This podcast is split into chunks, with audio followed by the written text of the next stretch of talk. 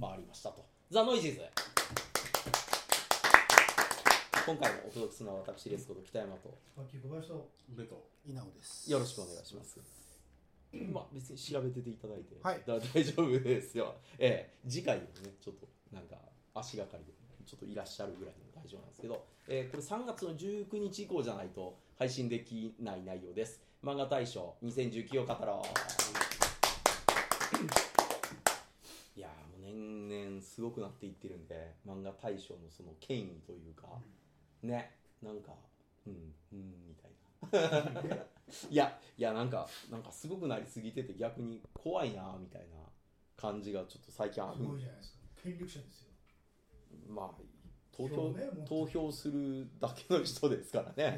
えーオカルトマキアートひょいみたいな、うん、残らなかったいいじめか？な いやいやいやいやいやいやいやいや。いやいやでもまあ二次選考になるともう作品が15作品とかこの中から決めてくださいってなっちゃうんで、うん。まあ、一時で通過しなかったやつっていうのがやっぱ落とされていっちゃうっていうね、それがちょっと寂しいかなと。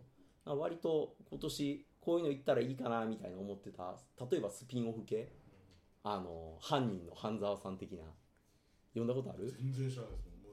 あのコナンの犯人って最近黒いやつが出てくるでしょあれがもう半沢さんって言ってもうそいつを主人公にした漫画がで米花町にそいつがやってきて俺は人を殺すためにこの町にやってきたっつって最初から真っ黒なやつがスーッと出てくるけどなんかなかなか犯罪ができないしあれ今までコナン見て不思議やったなっていうことが全部説明されてるんで本当に数分間に一人殺されていってるんで。ででおーとか言って解決だとか言ってすぐ解決されて。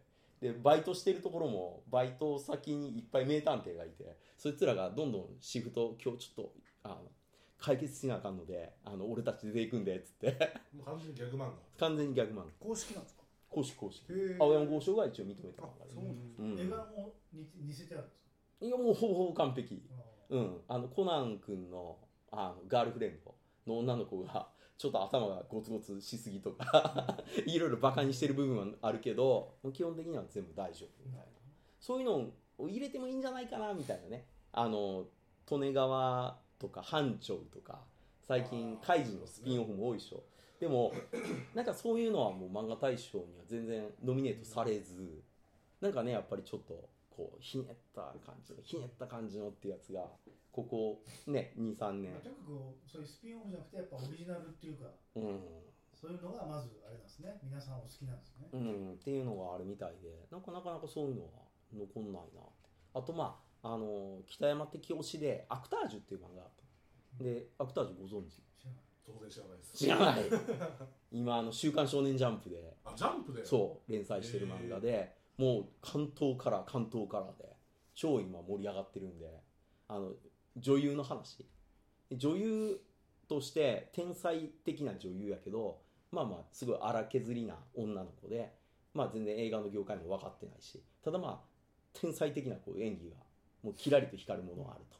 でそれがちゃんとした女優になっていくためにまあ実は名監督なんやけど日本では干されてる監督がいてそれが、まあ、あいつはすごいっていうので見出すけど、まあ、この前やったら原石やからちょっといろんな現場放り込んであいつを女優として磨いていこうって言っていうのをやっていきカラスの仮面みたいな やっていったらなんか結構いろいろ日本の映画システムはおかしいよみたいなやつを中にいっぱい、えうん、なんであんな事務所が強くて事務所の力でキャストが決められてるのかとか。ー、それをえ？週刊少年ジャンプ。少年ジャンプでやってるヤンジャンでもなく。やんじゃんじゃない「週刊少年ジャンプ」で堂々と日本映画の批判をしてる。完全にモーニングじゃないですか。いやだから読んでてすごいなと思って。日本の映画のシステムやと事務所入んないと無理なんだよとか言って。はっきりこう強い事務所があってとか言って。もうこのその事務所主体の映画やからとか言って。でそこにオーディションで早くを潜り込ますことができるから「お前行ってこい」っつってそれ受けさせて。そしたらその子がやっぱりやばいんで演技は。監督とかもあ実は俺職業監督で呼ばれてるけどこういう子使いたかったんやよなみたいななってちょっと脚本変えようよっつってそその子が活躍するような話にこうちょっと書き換えていっちゃう。でもそれだとちょっと言われますよやばいっすよとか言ってもいやいやもうもういい俺干されてもいいあいつ使いたいみたいなんで使って、まあ、どうなるのかとか。うん、その日本のトップと呼ばれてる女優やけどまあなんか全然心のない演技やねんけどなぜか人は引きつけて人気はあると。なんであいつが人気があるのかっていうのをちゃんとお前勉強してこいっつって送られてまあそのこのあの要は女優として自分はこうやって生きてるんやみたいなその子なりの生き方があるんでそういうのがちょっとポロッとこの天才型に触発されて出てきちゃうとかっていうような感じ。で今はなんかね僕が読んだ感やとあ蜷川幸雄みたいな舞台の中に放り込まれて。あ のすごいなんかスパルタのやつで。んででその蜷川幸雄みたいなやつがこうみんな。に似てんの？見た目も。結構似てる。そそいつがあの「ちょっとみんなには言うなよ」って「俺がんやから」って「もう死ぬから。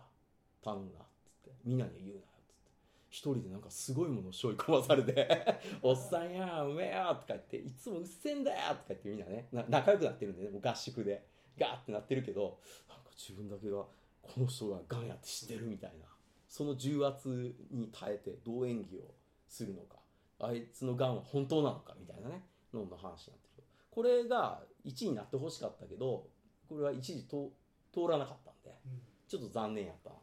ちょっと北山一押しま上る位には入ったんですか入んなかった。2時のノミネートにもいかなかっそうですか。た、うん、2時で僕が投票して2時まで残ったのはえーっと2つん？かな？い2つかは残ったけど、まあ、そのうちの1本が1位で押したやつがそのまま1位になったんで、うん。まあ、これは順当かなみたいな、まあ、今年の1位もうちょっと3月の19日来てると思うんでこれが配信される頃は。あの北山さんが考えることですか？らね。いやいやいや。いやそれは梅君がうっかりしなければ。あーってうっかり。いや渡さない方がいいっすよ。えへへへって。渡さない方がいいっすよ。あそっか。手元に置いといて。手元に置いといて、で、うん。時期が来たら入って投げた方がいいっすよ。今年の1位今年の1位はあの「カナタのアストラ」っていう漫画です、うん。これがジャンププラス。手に取ったことがない。え雑誌じゃないもんウェブやもん。あウェブか。うん。ジャンププラスああのアプリをダウンロードしてればタダで結構ー読めるっていう。あジャンププラスの漫画が今回もう大賞受賞。しかもこれは5巻で完結。ーおー。うん、最後まで読んで面白いっていう。宇宙ものなんでしかも。SF、うん。まああの宇宙にその少年少女たちが宇宙空間になんかボーンって移されてもう死ぬや生きるやみたいなんでなんとか宇宙船を見つけて、えー自分たちの、まあ、生まれた星に帰るんだっていうまあまあまあそういう話、あアニメ化されるやつ？うん。あされる。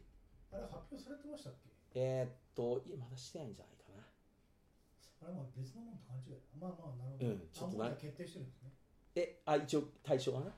対象には決定してるけどアニメ化されると思う、うん、これ言っちゃってよかったのかな？あれ別の問題がちょっとドキドキしてきたぞ。えっと。ね。いやされてほしいな。願望。まあまあね。願望。あでも北山さんから結構聞いた漫画のやつってもう続々とアニメ化の話が後から出てくるからね、うんうん。あああれもそうか。うん、だからまあ今回のそのカナタのアストラは結構ねだから早川 SF とか好きな人らが読んでも面白いし一応そのジャンププラスとはいえまあ子供が読んで面白いようには一応こう工夫されてるんでえっとね確かスケットダンス書いた人じゃないかな。なんか名前は聞いたことあるな。うん。あの漫画の、えっとま、バスケの漫画の書いた人が次にちょっとどうしても自分でやりたい企画があるって言って書いたやつがその SF で。これがねもう最初から中にあの自分たちを殺そうと宇宙空間に投げ出したやつがいるっていう。犯人は誰やっていうところから話が始まってどうやら犯人はこのメンバーの中にいるっていうことをずーっと抱えながらでも助け合ってるからドイツよっていうね。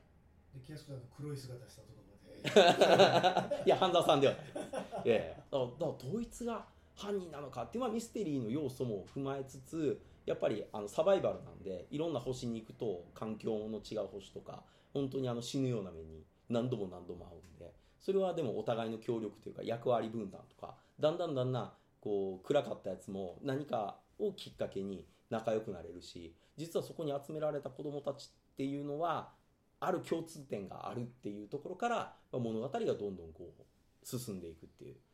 まあオチは結構いい感動というかいいオチに最後なるんであこれはまあ確かに確かにっていう。短めっていうのが逆に。うん。ね。いいじゃないですか。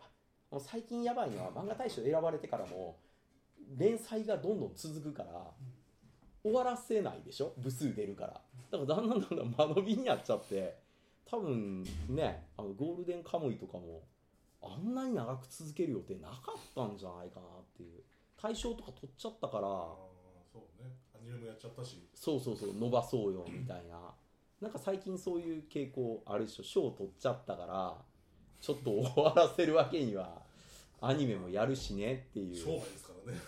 そうそうそうそう。なんかそういう傾向があったのが今年はもうすっきり完結してるんでこれは結構いいかなっていうのはそうん。ねうん、うん、ありました。ねまあでもねどうしてもやっぱりまあどういう審査員ね他の審査員と会う人もいればあの全然面識のない人らもたくさんいらっしゃるんで今年は今までで一番審査員数が多分多かったんじゃないか100 115人審査員がかなり増えたんで、うん、だから割と組織票が無理になってきたっていうか票割れがうん。結構起こってるんじゃないかなっていう感じは。アクタージュが通んなかったのが結構意外 この日本の映画システムを堂々と批判してる。まあそこが問題じゃないですか。あそれで？うん。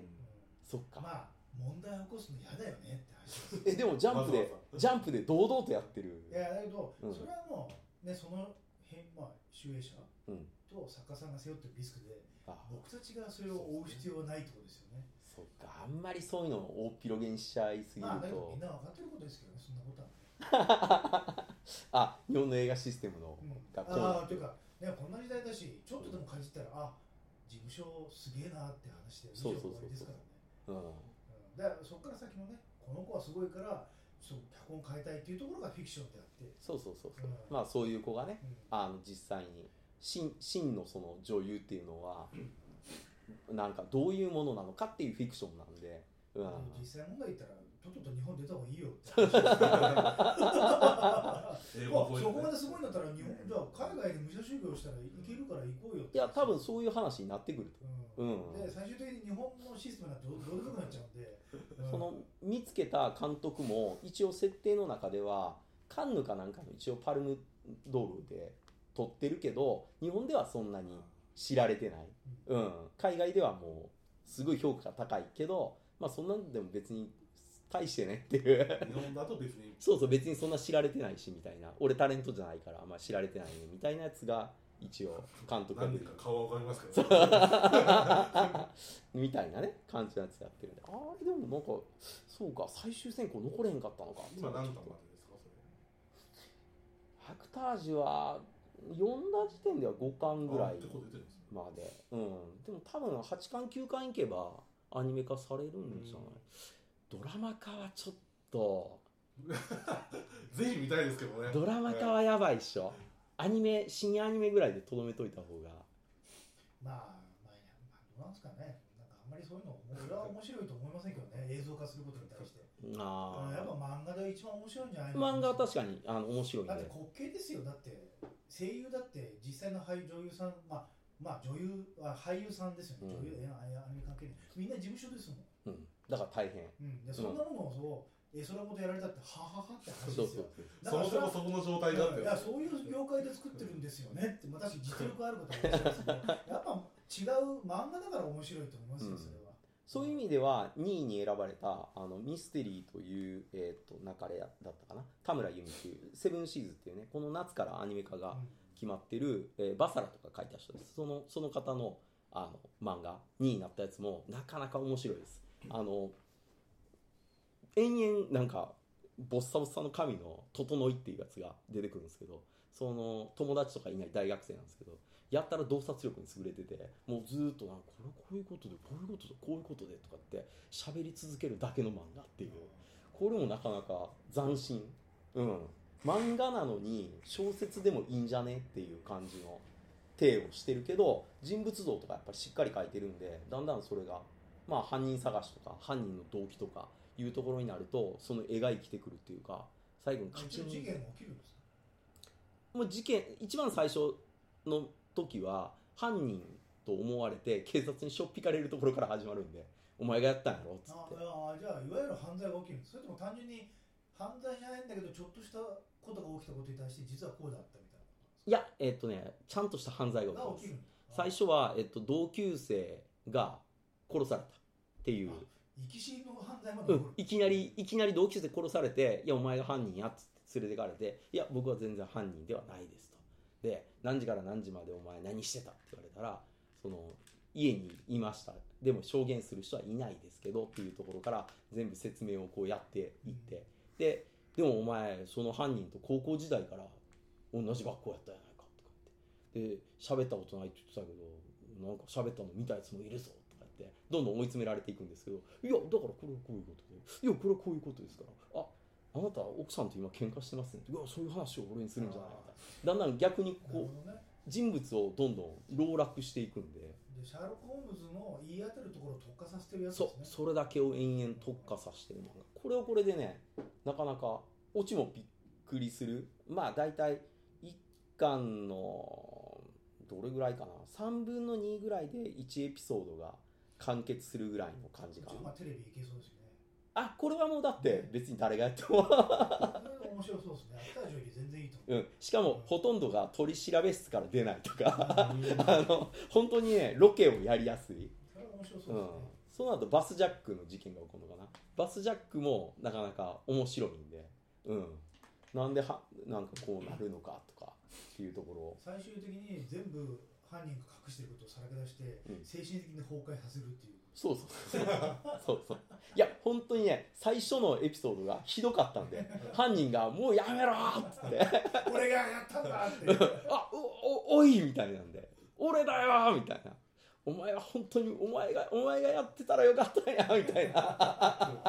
はめようとしたのにっていう。全然はまんない。北山さんそれが一番好きだったんじゃないですか？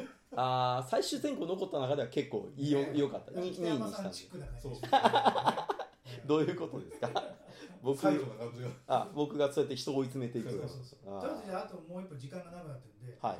二次選考で止まってしまったやつで、うん。アクタージュみたいなのもう一本おすすめをあーまあこれもねちょっと僕は1000人入れたけど、まあ、結局今回10何位とかでもうほとんど票の集まらなかった、うん。あのゴールデンゴールドっていうあの漫画がありますけどこれはね去年も実は僕押してたんですけど去年も最終まで残って落ちて今年も最終まで残ったけど落ちたっていうこれね寂しい漫画があるんであの福の神っていうのがね島にはい、やってきて今年も一応選考で残ったんですけど「刻々」っていうあの漫画がねアニメ化されたんで、ええ、その勢いでいくかなと思ったけどもうねだんだんあの福の神関係なくなってきたんで あの関数進んでくると。おばちゃんは実は昔っから親父が商売で失敗したりしてたのがあってこうやってればああやってればっていうずーっと思いがあって別に福の神の力によってスーパーを拡大させていったんではない話に始まった。もうね壮大な経済漫画になってきたんで。うん。やっぱ北山さんチックですね。そうそう。ででその勢力を壊そうとするやつらが出てくるんでおばちゃんがいかに思考を巡らせてそいつを潰しにかかるかっていうねこういい話になってきたんで。それは残らないね。残らないの？いいのに読みたい一番今日の話がやっぱり今あれですね。一番読みたいですねそういう話だね。そうそうそうそう。うん。おばちゃんは本当ね長いことなんか親もうよかったじゃないかって言ってね。旦那がねこうガクって死んだのを見てっていうずっとおばちゃんは。これギャグ漫画ではないですよね別に。ゴールデンゴールド？いや最初逆漫画やと思ってたなんか絵柄見る感じそういう感じなのかなっていう。うん。だから最初はあのちょっとシュールな感じ。女子高生が福の神を見つけちゃってで家がし島で商店やってたんやけどそれがだんだん盛り上がりだして、コンビニ建てるわね。スーパー吸収するわ。おおすごいなみたいな。福の神の力やべえって。でも福の神は何が目的なんやみたいな話やったのがだんだん今や あのお経済ばの話。経済の話。で あのなぜ人集まるとか あと運っていうのはやっぱり持ってるやつは持ってるっていう。なんか本当に昔は俺には月があったんやみたいなやつが出てきてそいつがこうまた相場師として復活しようと思ってあっこにあると。あの島には俺がかつてなくした服があるんやって言って渡ってくるけどなかなかそこに入れない。んですよおばちゃんも結構読まれるんであやばいとか言って俺が持ってないのバレてしまうみたいな。のね。面白そうですよね。面白い、うん、5巻まで出てる。モーニング2なんでともかく連載が進まない。あうん、で一応、えっと、8巻以内かな？のやつしか漫画大賞にノミネートできないんで。でも多分来年もノミネートできるんじゃないかな。ーまだ年に多分2冊ぐらいしか出ないんで ゴールデンゴールドまだまだ目はあるかなっていうね、えーこの辺をねぜひちょっと北山線をおすすめしたいかなと、で一応漫画大賞えっと2019とかのサイトが立ち上がってそのサイトを見に行けば一次選考二次選考のあの審査員全員の文章がこうなぜこの漫画が好きなのかっていうもうちょっと呪詛のような ページがあるんでそこにあの僕の表もここ数年のやつも全部過去もアーカイブも全部見れるんでまあぜひねもうちょっと暇な方は。北山さん OK なんですよ。はい。大丈夫大丈夫。うん大丈夫。大丈夫。アニメは。大丈夫です。アニメは立ち上がる。よかったよ もうアニメサイトあります。危ない危ない。危ない。危ないカナタのアストラはややっぱり俺がああなんかそれ聞いたことあるカナタのアストラはアニメ化されます。はい。はっきり。怖かった。怖かっってことはあれですね。3月19日でポーンと弾みをつけるってことですね。た俺はもアニメに向けてね。う、うん、まあ大増刷でしょうん。これじゃやっぱり組織票の疑惑だってあの映画大好きポンポンプさんやったかな？去年ノミネートされて。まあまあ全然漏れちゃったやつだけど結局 LINE コミックスやったのに単行本が出てでさらに続刊まで出て。で、えー、と結局なんだ？